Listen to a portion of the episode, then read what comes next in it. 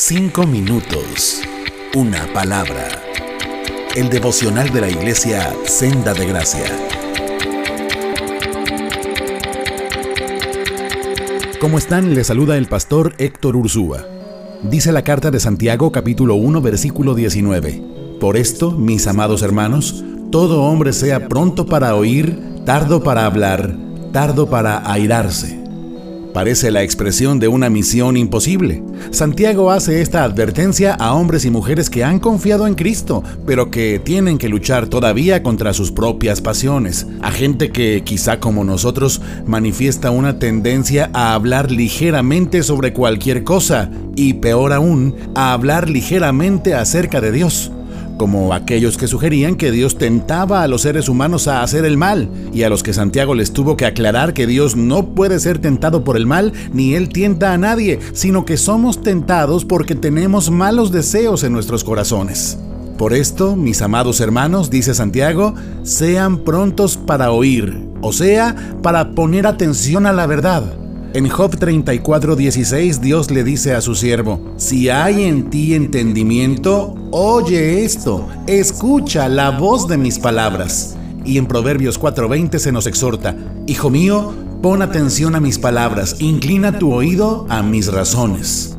Así pues, escuchar con atención es importante en cualquier área de la vida, pero si se trata del conocimiento de Dios, es crucial. Hay que escuchar antes de hablar, antes de opinar, de construir una teoría, de llegar a una conclusión acelerada. Escuchar con atención antes que simplemente decir, ¿y dónde está Dios en estos días de pandemia?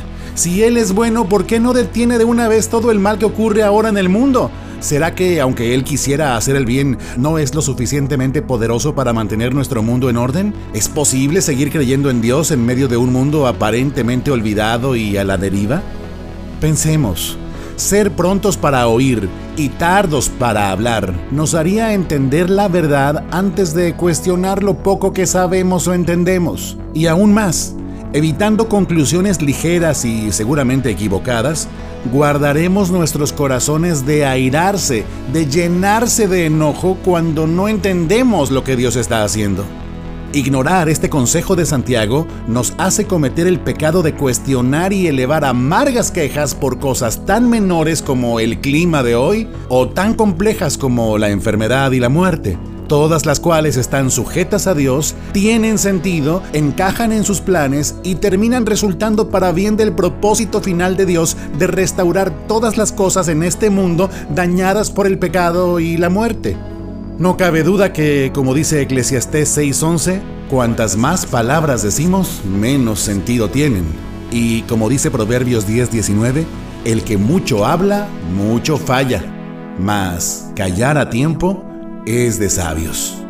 Así pues, seamos prontos para oír, tardos para hablar, tardos para airarnos. Amplifiquemos nuestra capacidad de escuchar, refrenemos nuestras conclusiones aceleradas y guardémonos del enojo.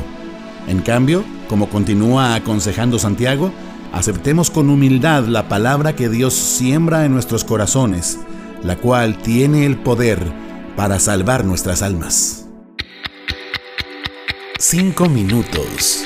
Una palabra. El devocional de la iglesia Senda de Gracia.